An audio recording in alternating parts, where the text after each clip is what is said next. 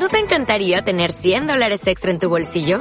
Haz que un experto bilingüe de TurboTax declare tus impuestos para el 31 de marzo y obtén 100 dólares de vuelta al instante. Porque no importa cuáles hayan sido tus logros del año pasado, TurboTax hace que cuenten. Obtén 100 dólares de vuelta y tus impuestos con 100% de precisión. Solo con Intuit TurboTax. Debes declarar para el 31 de marzo. Crédito solo aplicable al costo de la presentación federal con TurboTax Full Service. Oferta sujeta a cambios o cancelación en cualquier momento.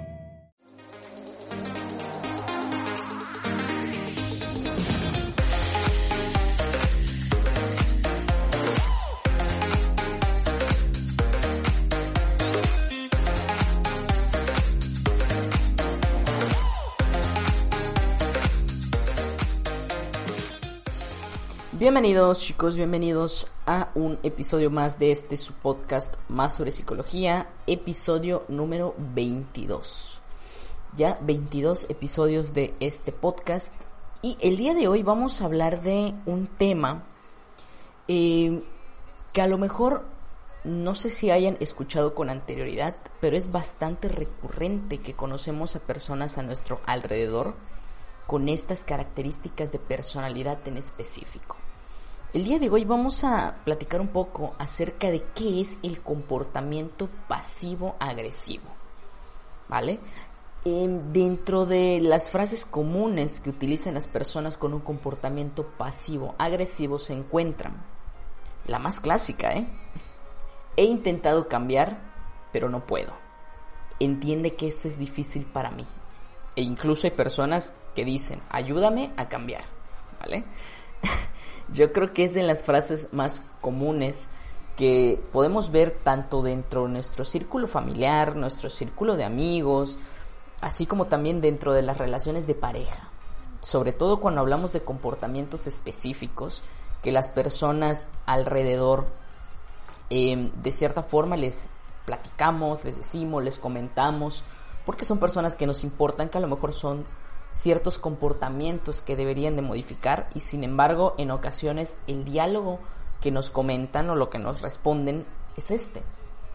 Pero por supuesto que esto es simplemente uno de los diálogos más comunes, pero existen muchísimas características específicas que denotan a una persona pasivo-agresiva.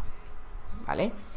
Sin embargo, vamos a ir de a poco, vamos a empezar a hablar del tema y un poco más en profundidad para que ustedes puedan comprender mejor de a qué me estoy refiriendo. Eso simplemente fue un ejemplo para abrir con el tema del día de hoy.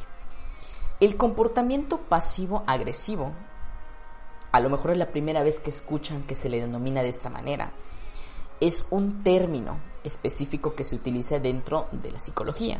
Pero este rasgo de personalidad es bastante común y es el causante de situaciones como los ejemplos y afirmaciones que ustedes me escucharon mencionar en un principio. Una persona que es resistente al cambio y que además te hace sentir culpable o incluso te hace sentir lástima y con la sensación de que deberías entenderlo este tipo de personas con este tipo de comportamientos claramente manifiestan un comportamiento pasivo-agresivo. Contrario al comportamiento común y que todos conocemos de una persona con problemas para el control de la ira o una persona que es agresiva, las personas pasivo-agresivas muestran una agresividad encubierta, ¿vale? Donde una de las claves más importantes es la resistencia al cambio el poner demasiadas excusas para hacer las cosas diferentes, el culpabilizar a otros por no poder cambiar ellos mismos, el hacerte sentir culpable para que a pesar de que no estés cómodo o te afecte esa situación o comportamiento que debería cambiar, aún así decidas permanecer ahí. ¿Vale? Esto es un poco de lo que ocurre dentro de las relaciones de pareja cuando existe el chantaje emocional, ¿vale? Las personas que tienen a manipular emocionalmente a otros suelen ser personas con rasgos pasivos agresivos. Así que mucha atención con todo esto. Piensa por un momento cómo describirías una persona agresiva. Diríamos tal vez que son personas que pierden el control con facilidad, buscan intimidar, muestran comportamientos erráticos, muy volubles emocionalmente, ese tipo de características las identificamos con facilidad, incluso sin necesidad de ser un experto en la conducta humana, ¿vale? Y es que la agresividad tiene una finalidad adaptativa, nos ayuda a protegernos de peligros reales, de situaciones que pueden poner en riesgo nuestra integridad. Incluso en ocasiones el miedo se presenta como agresión. El temor nos hace sentir inseguros y por ende para defendernos utilizamos la agresividad. Debido al miedo que, se presenta en las relaciones sociales cercanas, es que a estas personas no les es posible mostrarse con claridad, con autenticidad, lo que tiende a hacer que muestren una máscara social a manera de agresión. Que igual es una posibilidad de que estas personas se muestren agresivas en ocasiones, en otras ocasiones puede que no, o en otras ocasiones muestren, esta agresión encubierta, a manera de una persona muy resistente, e incluso una persona muy dependiente, si lo queremos ver de otra manera, que ahora vamos a profundizar un poco más en eso. Una forma particular en el que, en el que funciona el miedo es que también puede tener una vertiente opuesta, que es la sumisión. Es decir, hace un momento hablábamos que el miedo nos puede hacer mostrar una faceta de agresión en nuestra personalidad. Cuando sentimos miedo o nos sentimos intimidados por algo, y las personas se tienden a mostrar agresivas ¿vale? Yo creo que también todos conocemos a alguien que cuando se empieza a sentir acorralado, que cuando empieza a sentir que está perdiendo una pelea, lo primero que hace es levantar la voz, es enojarse mucho, en ponerse errático, incluso el ponerse violento ante esa situación. Y esto lo hace ¿por qué? Porque es una manera en la que se está defendiendo, porque siente que está perdiendo algo. Entonces es una situación muy importante a tener en cuenta. Una representación del miedo puede ser a través de la agresión, pero también existe una vertiente opuesta, que es la sumisión. En ocasiones las personas, lejos de mostrarse agresivos, prefieren optar por un comportamiento mucho más pasivo ante dichas situaciones, donde el principal fin es agradar a la persona y con ello evitar un posible peligro, como por ejemplo la pérdida. Es por eso que yo les decía que también en la personalidad pasivo-agresiva se encuentra inmerso también todo lo que tiene que ver con dependencia emocional. Así que hay que tener mucho cuidado con eso. Em, donde el principal fin, como les menciono, de estas personas en el polo opuesto es agradar a las personas y con ello evitar una pérdida. Que por supuesto para estas personas una pérdida de cualquier tipo aunque sea en cuanto a lo emocional, es muy dura de superar, ¿vale? Y como yo les menciono, si esto les suena familiar, ese comportamiento también es común en personas dependientes. Y otra similitud es que no solamente por el temor a la pérdida, sino que también por baja autoestima.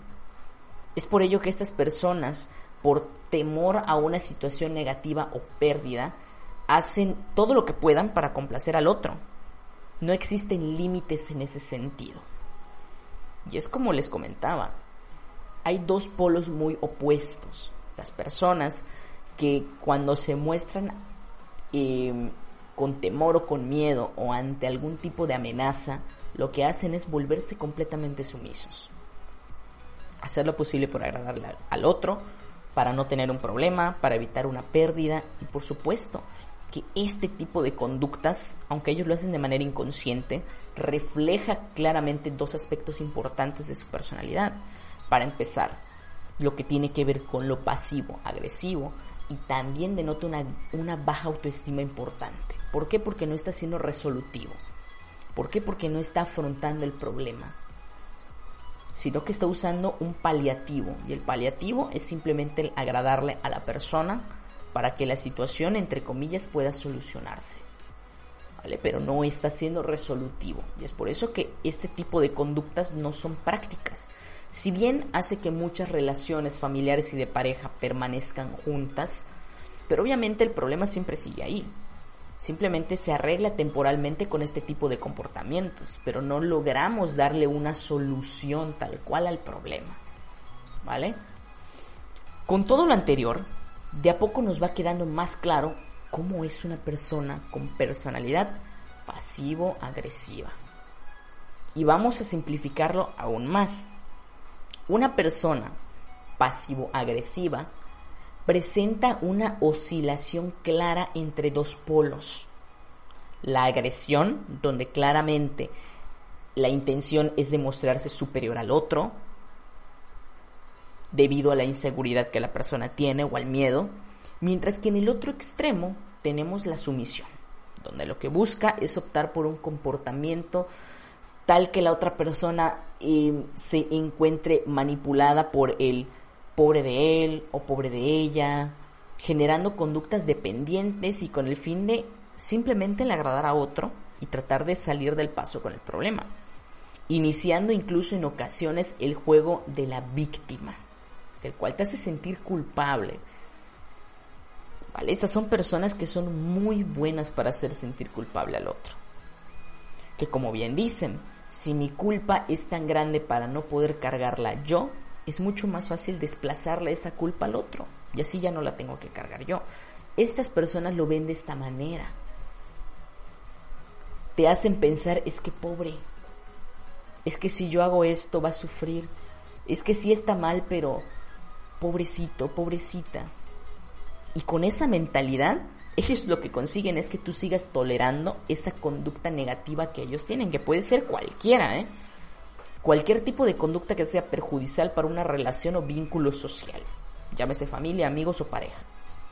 Pero con base en esto hace que tú sigas tolerando. ¿Vale? ¿Por qué? Porque se victimiza y a ti te hace sentir culpa.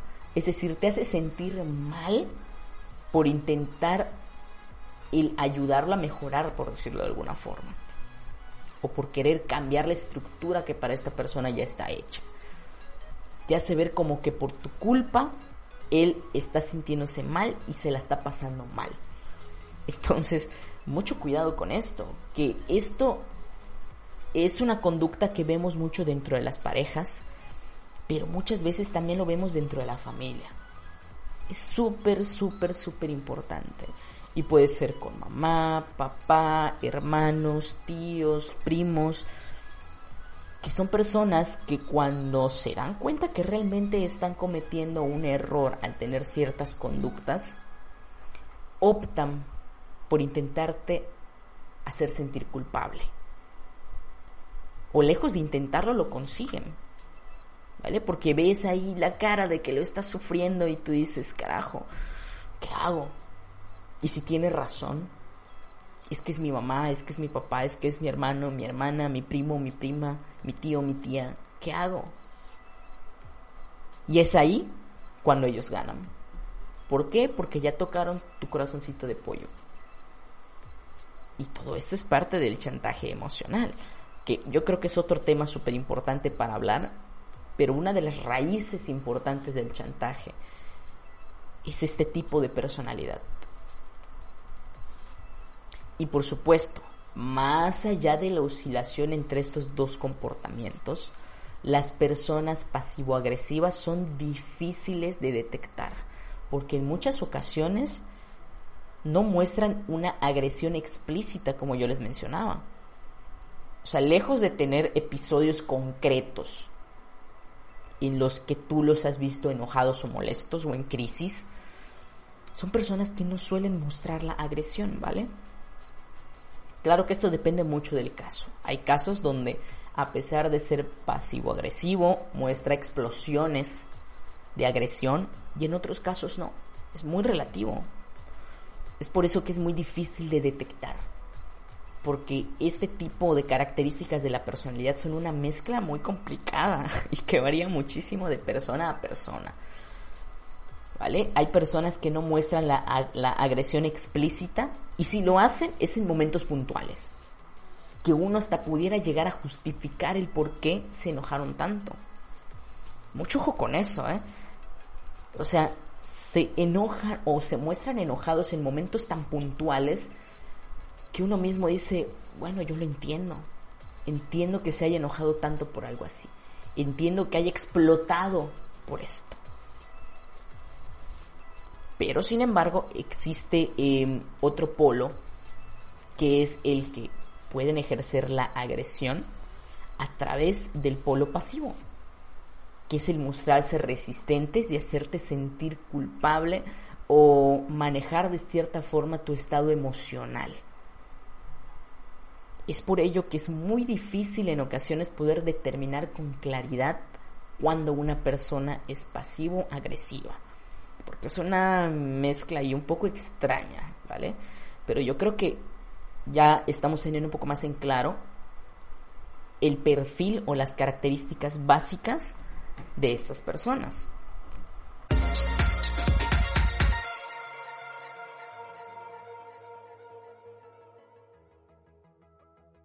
Ahora bien, vamos a pasar a hablar de algunas características en concreto. Y hablamos de manera general. Ya platicamos un poquito de las características generales, pero ahora vamos a mencionar cosas muy concretas que suelen hacer estas personas que nos harán más fácil el, detectar si nosotros tenemos una persona a nuestro alrededor con características pasivo-agresivas o si nosotros incluso en algún momento estamos presentando estas conductas.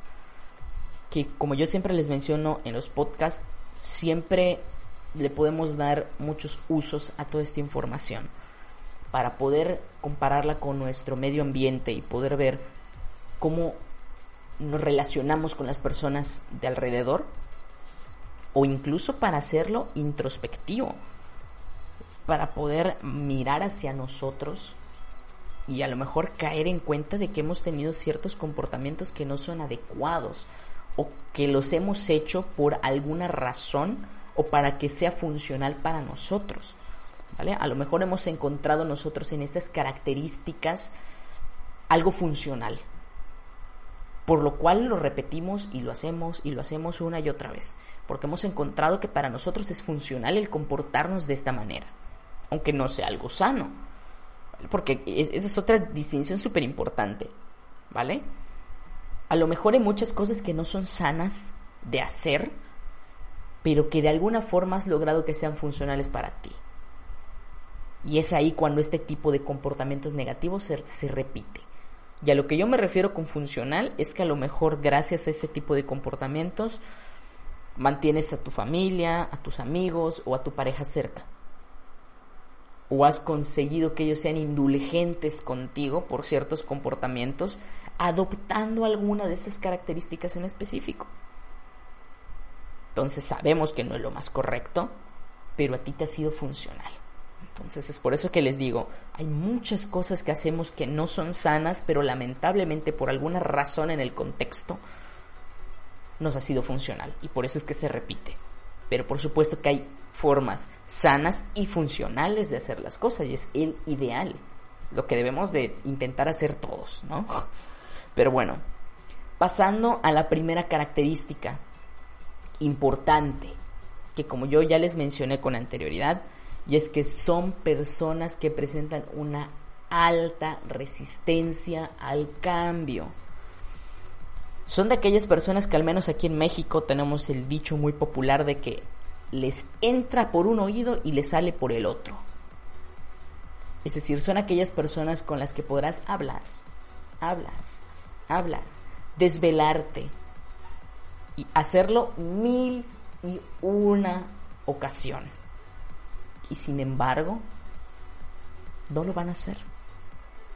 Que te van a jurar, que te lo van a prometer, que incluso te van a mostrar que lo están intentando pero al final del día te van a decir que fracasaron. ¿Por qué? Porque ese intento es simplemente para que tú puedas ver que lo está intentando, pero no porque quiera hacer las cosas diferente. Entonces a ti simplemente, en pocas, en pocas palabras, lo que te va a dar es lo que estás pidiendo, lo que quieres ver, lo que quieres escuchar. Y una vez que cumpla con ello, vuelve a lo de siempre.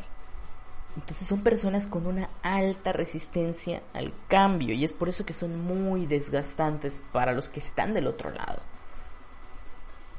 Porque son aquellas personas con las que tú dices, es que ya he hablado 20 veces con él o con ella y nada más no. Son como aquellas personas que luego terminan con su expareja y que hablas, no bueno, horas con ellos, durante semanas, durante meses y un día de la nada te dice, oye, ¿sabes qué? Volví con mi ex. Entonces, y tú dices, a la madre. O sea, perdí mi tiempo hablando contigo. Eso es un ejemplo que es bastante común y a, lo mejor incluso un poco gracioso, pero real. Y ese es solo por poner un ejemplo, entre muchas cosas. Sobre todo incluso cuando hablamos, no sé, incluso de adicciones, de personas que, no sé, tienen algún problema con el tabaco, con el alcohol, que son personas que te dicen, no, ya no lo voy a hacer, es que yo ya lo voy a dejar, y es que ya lo entendí, yo sé que la estoy cagando, yo sé que la estoy regando, yo sé que no está bien, yo sé que estoy lastimando a, los demás con mi comportamiento. Bueno, dos semanas después, exactamente lo mismo. ¿Vale? Yo creo que todos conocemos a alguien en nuestro contexto que es así, o incluso nosotros nos hemos mostrado así alguna vez. Sin duda, esta es una de las características clave, como les menciono. Son aquellas personas que te dicen, lo intento, pero no puedo. Es muy difícil. Tenme paciencia, compréndeme, ayúdame a cambiar. Y así como esta, muchísimas excusas más, ¿eh? que a mí me encantaría leerles, ya sea por el Instagram, por el Facebook, por cualquier sitio en donde quieran contactarme o donde vean el post de, de este podcast, que me, que me escriban ¿Qué excusas les han puesto? Me encantaría, ¿eh? Que esas son algunas que se me ocurren a mí, pero estoy seguro que ustedes conocerán más.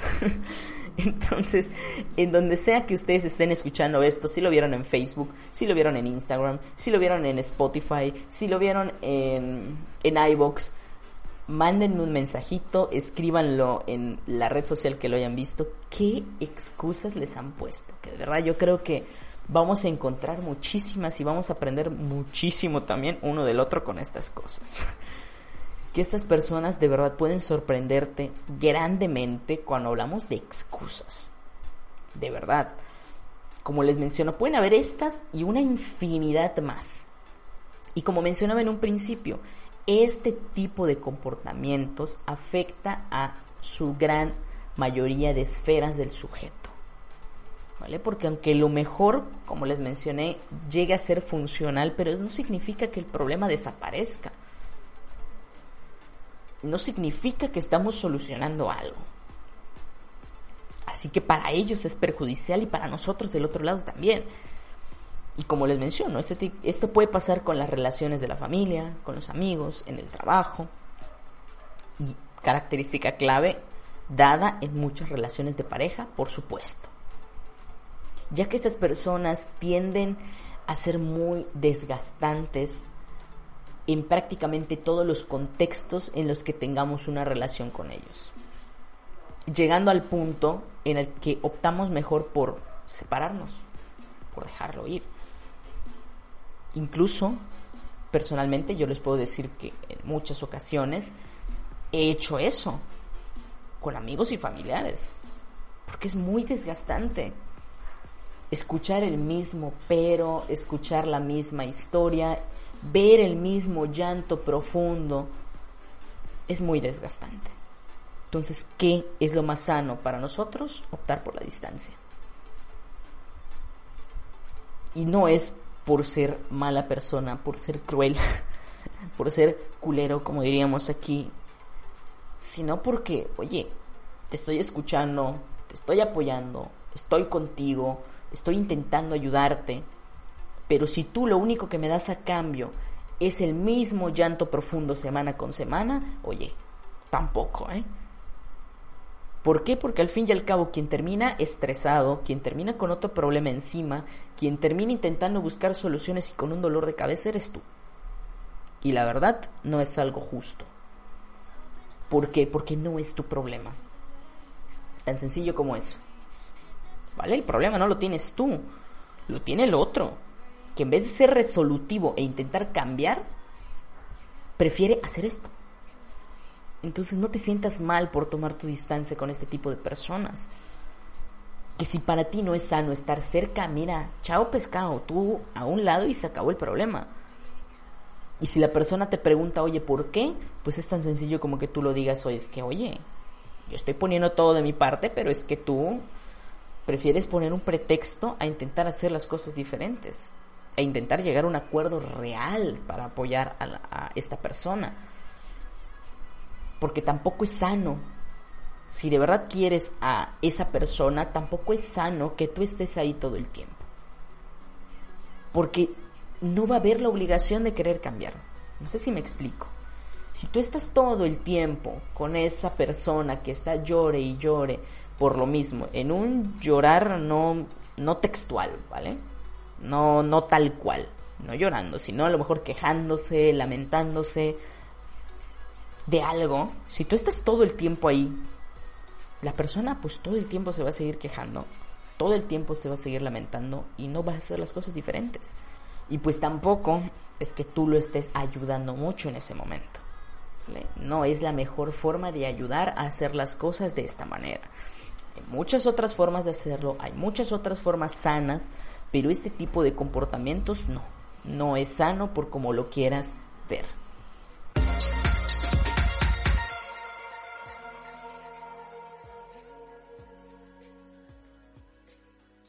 Otra característica importante, chantaje emocional. También la mencioné un poquito em, sobre el papel hace un momento. Y es que en su mayoría estas personas tienden a usar la manipulación para conseguir sus objetivos a través de la culpa.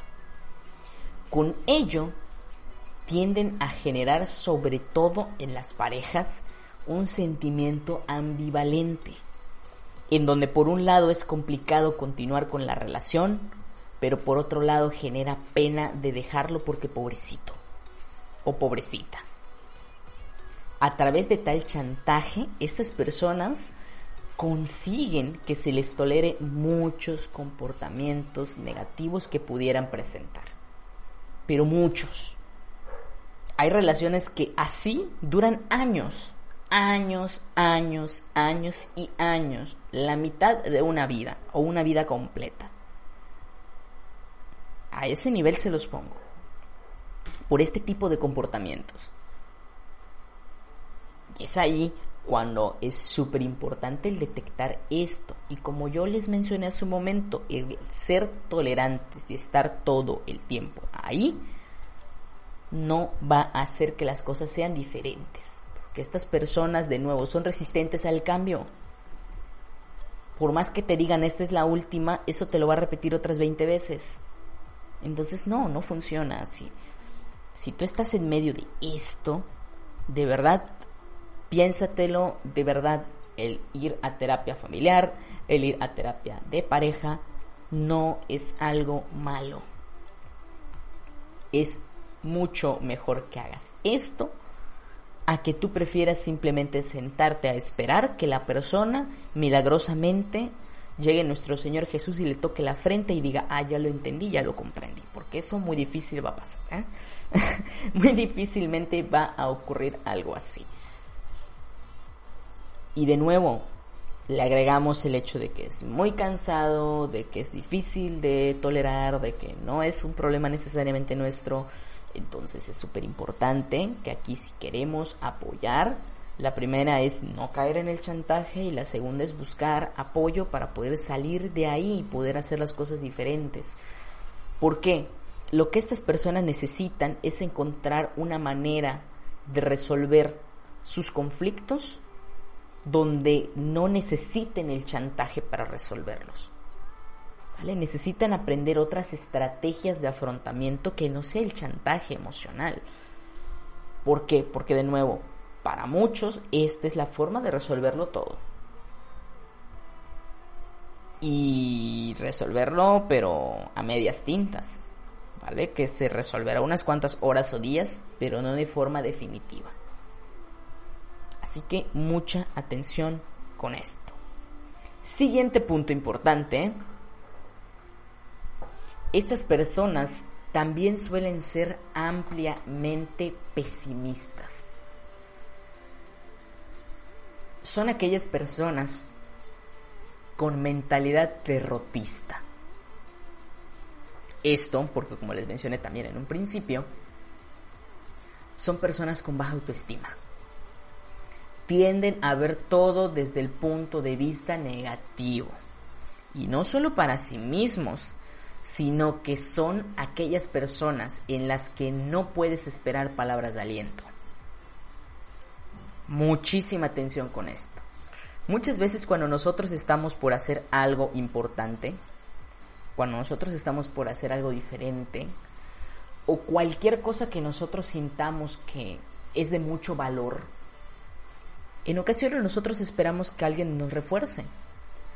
Esperamos que alguien simplemente nos diga, oye, me alegra que hayas tomado esta decisión, me alegra que lo vayas a hacer, échale ganas, espero que todo salga bien. No sé, cualquier palabra de aliento, yo te apoyo, un yo estoy contigo, un cualquier cosa estoy aquí. Este tipo de personas no van a hacer esto, ¿vale? ya que en vez de mirar las posibilidades de éxito de eso que tú le estás planteando,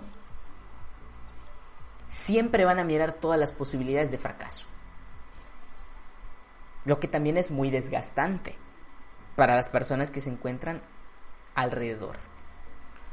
Porque cada que tú quieras emprender algo nuevo, cualquier cosa, es la persona que siempre va a tener un pero, oye, muy bien y todo, pero em, puede pasar esto. Muy bien y todo, pero em, no creo que vaya a funcionar. Muy bien y, todo, pero em, yo creo que no, que no se va a poder. Y ahí te desmoralizan totalmente si tú esperas algo de esa persona.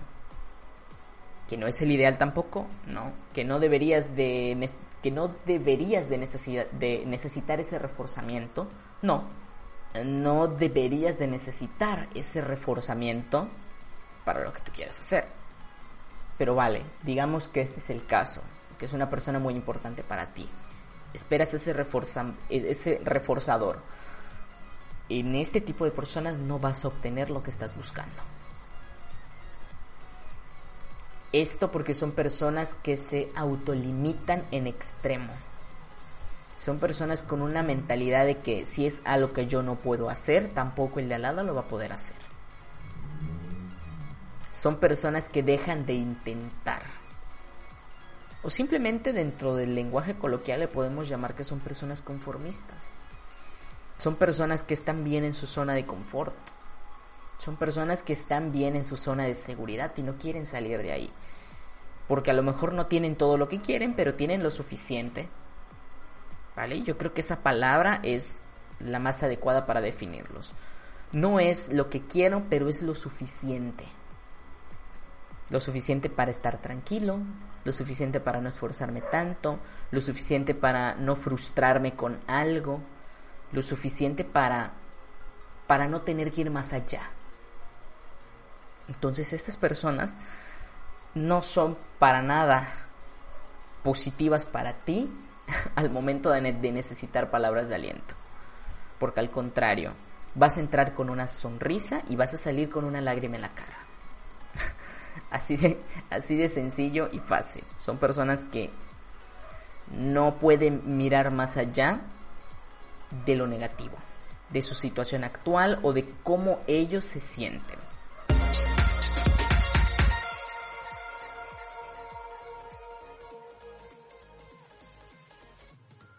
El siguiente punto, miedo al rechazo. Debido a su baja autoestima, son personas que tienen un conflicto severo con el temor a ser rechazados.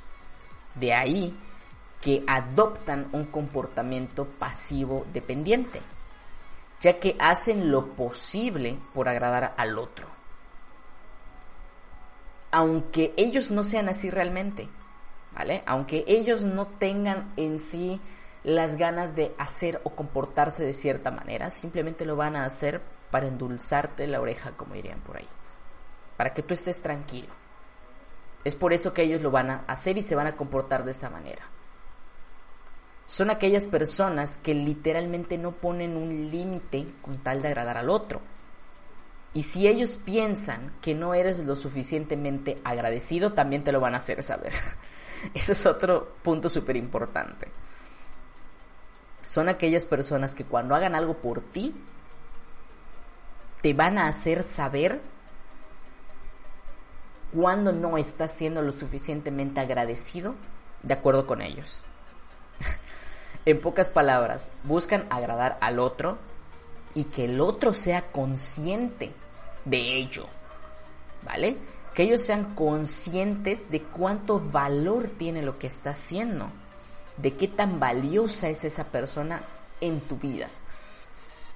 Entonces, si ellos adoptan un comportamiento pasivo dependiente, hacen algo por ti, te lo van a hacer saber. Van a querer que se los reconozcas para que tú te puedas dar cuenta del valor que tiene lo que ellos están haciendo por ti. Eso es súper importante. Que son de aquellas personas que, como dirían, no dan las cosas de corazón. ¿Vale? Por decirlo de alguna manera. Son personas que, por decirlo así, hacen algo pero de manera interesada. ¿Por qué? Porque no lo están haciendo porque de verdad quieren hacerte un bien, sino que lo están haciendo para que tú les tomes importancia o valor a ellos. Lo que hacen siempre es con un fin. ¿Vale? Siempre todo lo que ellos hagan tiene un objetivo de conseguir otra cosa. Nada van a hacer de su corazoncito simplemente porque sí, para que tú estés bien. Ese es un punto súper importante, porque yo sé que hay muchas personas a nuestro alrededor que en algún momento nos reclaman o nos han reclamado lo que han hecho por nosotros. Y que esto, más allá de ocurrir en momentos puntuales, ocurre muchas veces. Ocurre constantemente. Entonces hay que tener mucho cuidado con eso.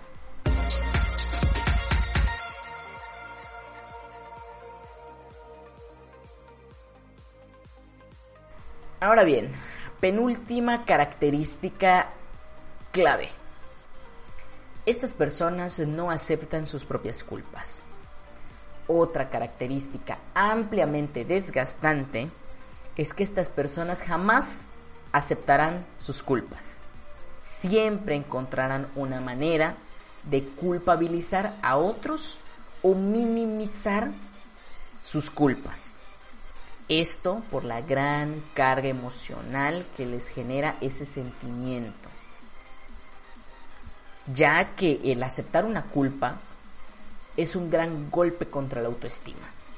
Por eso es que no aceptan culpas. Por eso hay personas que no aceptan sus culpas. Porque el aceptar es entender que yo la regué. Y si yo la regué, yo no soy tan bueno como yo creía que era. E incluso puedo llegar a ser una persona mala una persona despreciable o una persona que no valga la pena. Más o menos ese es, ese es el diálogo interno que una persona tiene, ¿vale? Por eso es que no aceptan sus culpas. Porque el aceptar una culpa es un ataque contra sí mismos, es lastimarse a sí mismos. Por eso es que no aceptan su culpa. Por ello, en vez de aceptar, evaden, evitan y desplazan hacia otras personas la responsabilidad de sus actos. Evadir que simplemente lo que hacen es optar por hacer como si no pasara nada. Evitan es que le dan la vuelta a la situación y desplazan que además de todo eso, todas las emociones negativas que tienen las vuelcan contra ti. Yo creo que más que claro. Lo que por supuesto todo esto tiende a generar grandes discusiones dentro de cualquier tipo de relación social con un amigo, con la familia y sobre todo cuando se trata de relaciones de pareja. Donde al final uno de los dos lados siempre tiene que aceptar y ceder. Ya que es imposible que el otro comprenda que genera un conflicto. Entonces al otro, ¿qué es lo que le queda? Basta bien, no pasa nada. Tienes razón. Y ya está. Y así termina el conflicto. Pero, de nuevo, no porque se haya resuelto, sino porque simplemente decimos ya está bien, va, déjalo así. Es como un güey, ya, en pocas palabras. ya déjalo así, X. Entonces es así como esas personas resuelven un conflicto. Porque te presionan tanto contra la pared que tú prefieres optar por el, ah, ¿sabes qué? Mejor déjalo así. ¿Para que sigo perdiendo mi tiempo? ¿Para qué me desgasto si de todos modos no me vas a entender? Mejor X, no pasa nada. Es así como muchas relaciones se ven dañadas y la resolución es finalizar con dicha relación. Entonces, antes de llegar a ese punto, hay formas de encontrar una solución real, pero todo depende de qué tan dispuestos estén ambos a encontrar esa solución real. De lo contrario, la resolución final es, esa. Y no hay más. Porque podremos querer mucho a alguien o amar mucho a alguien. Pero si es tan cansado estar al lado de ese alguien, muchas veces preferimos la paz. Así de fácil y de sencillo. Se los digo como terapeuta y se los digo por experiencia uno podrá amar mucho a alguien, pero a veces dice, ¿sabes qué? Mejor no gracias. Mejor no gracias, estoy bien yo conmigo y ya está. Entonces mucha atención con esto. Ahora, ya para finalizar este episodio del podcast, vamos a pasar a la última característica importante, que es violencia enmascarada. Mucho ojo con esto. Esta también, por supuesto, es una característica clave y me atrevo a decir que una de las más, más importantes. Y es que esta característica em, nos deja ver con claridad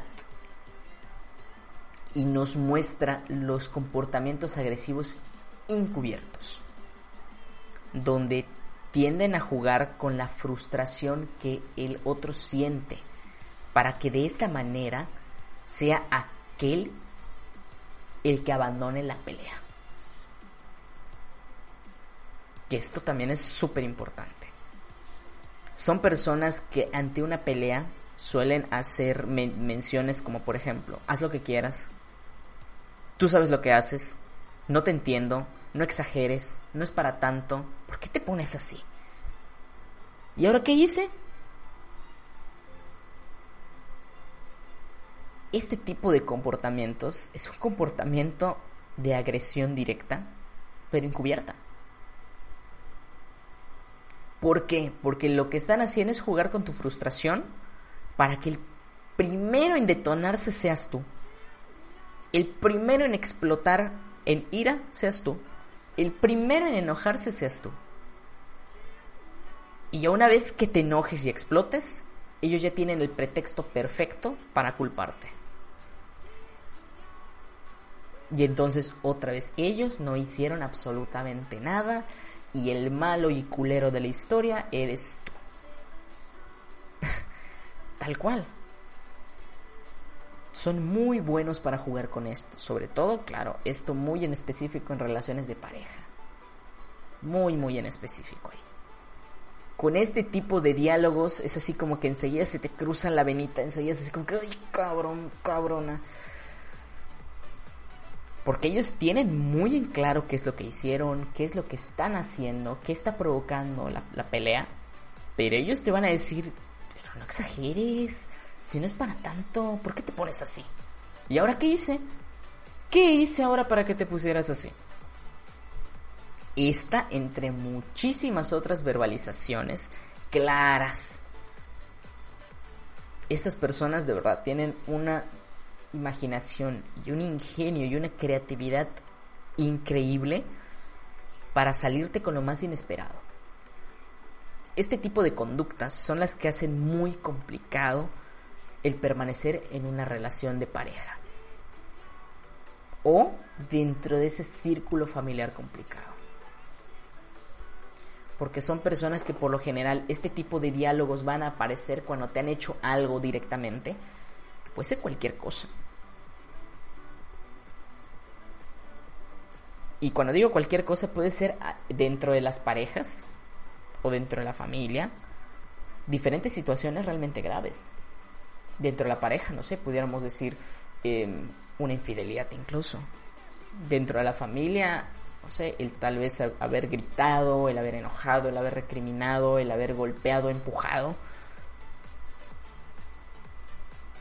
Lo van a minimizar al punto de que tú seas el que termine pareciendo el culpable. Entonces es una manipulación emocional muy importante con un juego de palabras muy sencillo. Donde incluso cuando llegan a haber golpes dentro de las parejas o dentro de las familias o donde tú lo quieras ver, siempre ellos van a ser las víctimas, aunque ellos hayan empezado y lo hayan provocado. ¿Vale? Porque ellos pueden retarte, pueden provocarte, pero nunca van a ser los primeros en hacer ese algo. Y si tú explotas lamentablemente ante esta situación y tú eres el primero que lo comete, ya está. Para ellos es ganancia. ¿Por qué? Porque es lo que están buscando. Buscan provocar para ocasionar y así ellos puedan ganar. Aunque eso implique el que tú explotes primero, el que a lo mejor llegando a casos extremos que tú seas el que golpee primero. ¿Para qué? Para que ellos puedan decir, mira, yo me lavo las manos y aquí el problema eres tú, porque mira cómo te pusiste. ¿Ven a qué me refiero? Es una conducta muy complicada y es por eso que les digo, si ustedes están inmersos en algo así, es súper importante que busquen ayuda profesional, un profesional de la salud mental que esté cerca en su comunidad o, un profesional que sea de su confianza, pero que ustedes puedan trabajar en esto. Que puede pasar de una simple discusión a llegar a ser un caso complicado incluso de abuso. Por eso les digo, y esto para ambas partes, por uno o por otro lado. Entonces es muy importante que ustedes tengan en cuenta esto, de que a lo mejor hay situaciones más graves, otras situaciones menos graves, todo va a depender de la personalidad particular de ese sujeto. Hay quienes muestran esto de una manera exponencial, mientras que hay otros que muestran ese tipo de características muy sobre el papel es muy relativo dependiendo de persona a persona. Es muy relativa la manifestación y como les decía en un principio es por eso que a veces es tan complicado el poder determinar cuándo una persona tiene una personalidad o un comportamiento pasivo-agresivo. Porque son tan diferentes o tan distantes de pronto las características que uno muestra que uno mismo puede decir, no sé, a lo mejor simplemente es así. Entonces sí es muy importante el hecho de que si ustedes detectan que esto se está saliendo de control, está llegando a un punto grave, es mejor buscar ayuda antes de que las cosas terminen mal, termine en una pelea, termine en golpes, termine en una ruptura, termine en un conflicto familiar, un conflicto de pareja. Es mejor antes de llegar a ese punto de quiebre hacer algo al respecto. Así que chicos, muchísimas gracias por haber escuchado el podcast del día de hoy. Muchas gracias por acompañarme una semana más. Muchas gracias a todos los que apoyan este podcast y que están ahí escuchando. Recuerden chicos, la mejor forma de apoyar este podcast es de boca en boca, de persona a persona, que ustedes le platiquen a un amigo, oye, mira, escuché que este vato eh, dice cosas que te podrían interesar o dice cosas que te podrían servir. Entonces es la mejor forma de que ustedes puedan apoyar compartiéndolo, por supuesto, a, través de, sus redes sociales, pero sobre todo con personas que se encuentren en el entorno. Yo creo que es la mejor forma en la que nos pueden ayudar a nosotros que estamos del otro lado del micrófono. Y por supuesto, también dándole a seguir a nuestras redes sociales, estando al pendiente de cuando subamos esto en Spotify, en iBox y en Bandcamp. Y por supuesto, nos ayuda un montón si en Spotify ustedes le dan al botoncito de seguir. Ven que en la parte de arriba, eh, de donde está toda la lista, o debajo de donde está la imagen de, del podcast, aparece un botoncito. Bueno, si le dan allí en seguir, también nos ayuda un montón. Es totalmente gratis, para ustedes no tiene ningún costo y simplemente esto va a hacer que el podcast, cada que salga uno nuevo, que aparezca de pronto con más frecuencia en su feed para que ustedes lo puedan escuchar y sean de los primeritos en enterarse de cuando subo un podcast nuevo. Así que chicos, muchísimas gracias por acompañarme. Recuerden que nos pueden encontrar como más sobre psicología en prácticamente todas las redes sociales, en Facebook, Twitter, Instagram, en YouTube y por supuesto también en la página de psicología, que es más sobre psicología.com. Ahí pueden encontrar esta información entre muchísima otra información que subimos y entre muchísimas otras cosas que de a poco estamos preparando para ustedes. Así que chicos, muchas gracias otra vez por acompañarnos. Un abrazo enorme. Mi nombre es Oscar y nos estamos escuchando en el próximo episodio de este podcast. Cuídense mucho por favor, hagan su cuarentena y esperemos que todo esto termine pronto y por supuesto una gran forma también que tenemos de que todo esto termine rápido eh, siguiendo todas las normativas de salud. Así que nos vemos chicos, un abrazo, bye.